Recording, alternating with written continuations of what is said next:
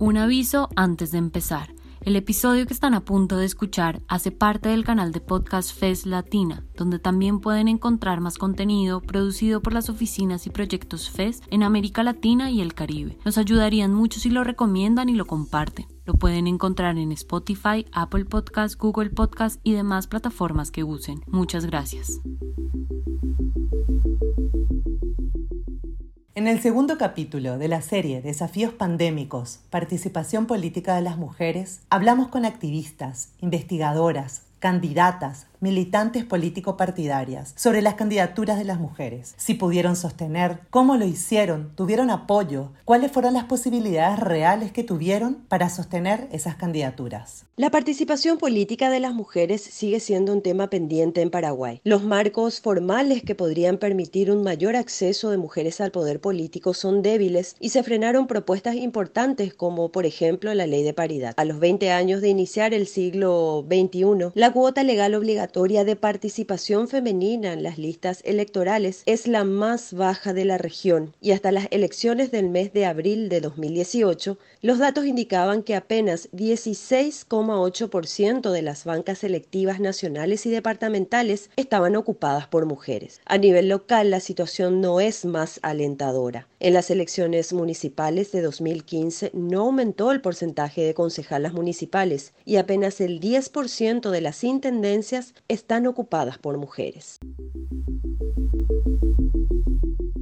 Cipriana Bogarín, activista del Partido País Solidario, trabaja en el proyecto Sumamos Mujeres de Cuñaroga Encarnación. La mayoría pudieron sostener su candidatura, eh, siguieron con su objetivo claro de posicionarse y lograr la meta que eh, se han propuesto de ocupar un espacio y de mejorar esta participación de las mujeres en los espacios de poder.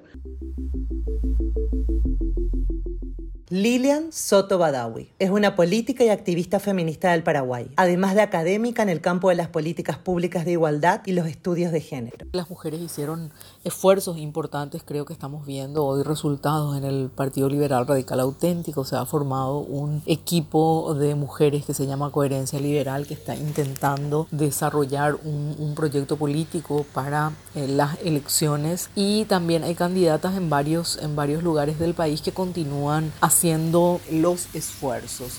Sin embargo, creo que lo que realmente ha significado la pandemia es esta sobrecarga enorme de trabajo para las mujeres y ya todas las investigaciones previas nos decían que la participación política de las mujeres tenía, como mencioné ya, un aspecto central de nudo, de dificultad, la división sexual del trabajo, la responsabilidad casi en solitario de las mujeres de las tareas domésticas y de cuidados. Y de esto tampoco escapan las mujeres políticas. Muy por el contrario, tienen que eh, sumar a estos trabajos, a el trabajo fuera del hogar para eh, tener los ingresos adecuados para mantener sus eh, familias muchas veces.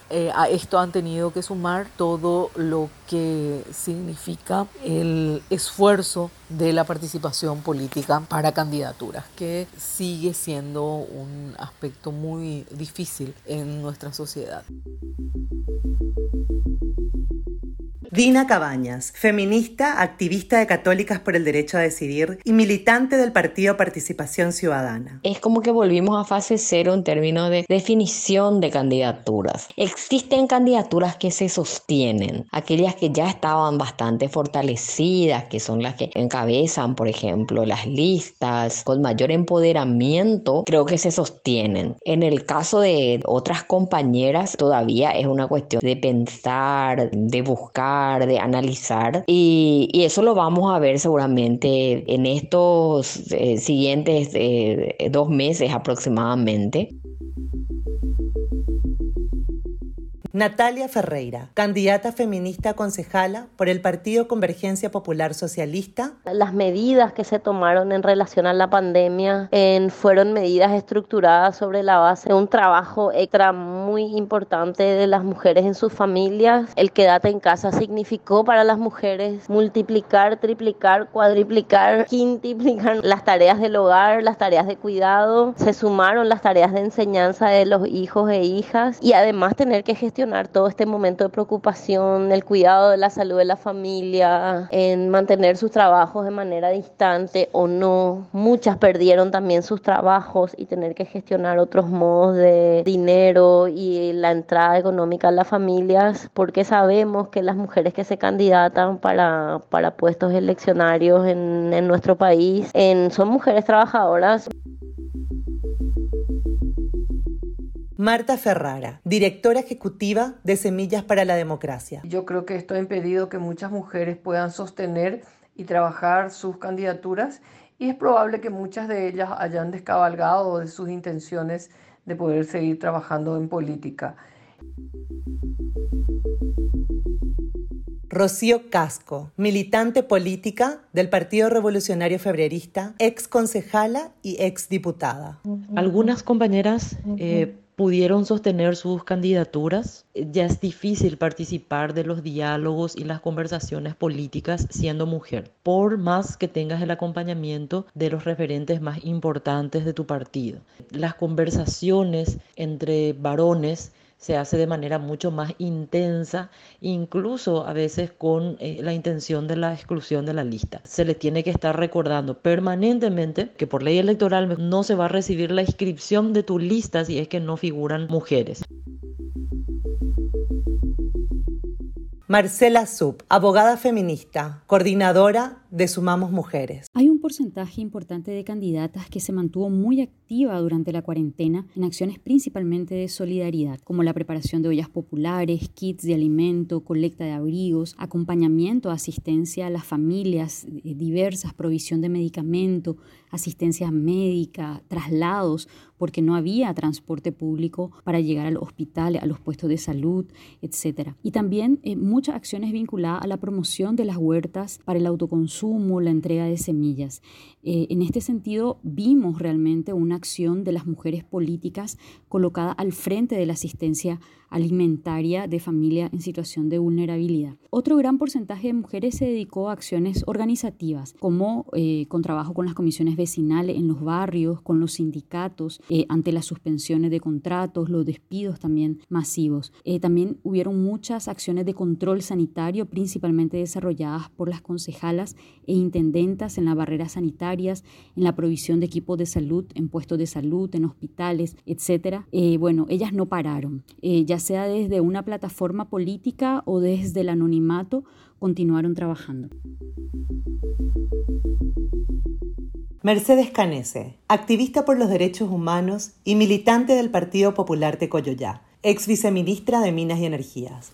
Yo no sé realmente si el problema principal es la pandemia o nuestro sistema electoral. La pandemia a lo mejor pone más en evidencia los problemas del sistema electoral, que no solamente no busca eliminar obstáculos que impidan la discriminación, como por ejemplo una ley de, de paridad con alternancia, etcétera, es necesaria para remover obstáculos que hoy están provocando una discriminación.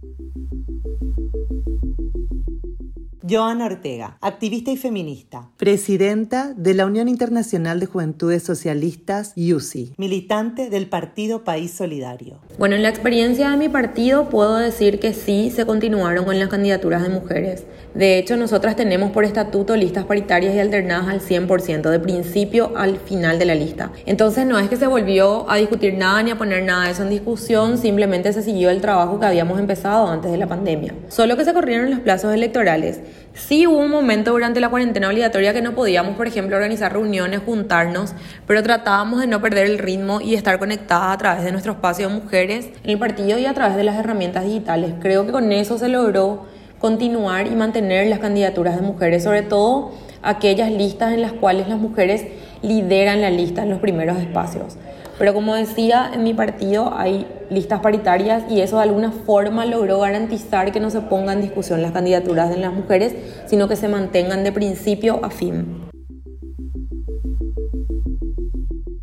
Los números de enero de 2019 publicados por la Unión Interparlamentaria colocaron a Paraguay entre los países con más baja representación de mujeres en las legislaturas, solo por encima de Brasil. En Paraguay, como resultado de las elecciones de 2018, la presencia femenina en el Congreso disminuyó. En el próximo capítulo hablaremos sobre los obstáculos, esos que hacen que para las mujeres acceder a los espacios de poder político sea mucho más difícil. Este podcast fue realizado por Noelia Díaz Esquivel y Clemen Vareiro Bauna, desde el programa de radio La Buena Yunta, con el apoyo de la Fundación Friedrich Ebert y Emancipa Paraguay.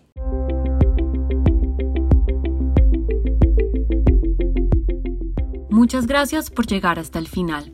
Si les gustó, nos ayudaría que lo compartan. Recuerden que este episodio hace parte del canal de podcast FES Latina, donde también pueden encontrar más contenido producido por las oficinas y proyectos FES en América Latina y el Caribe. Nos pueden encontrar en Spotify, Apple Podcasts, Google Podcasts y demás plataformas que use. Les esperamos en un próximo episodio.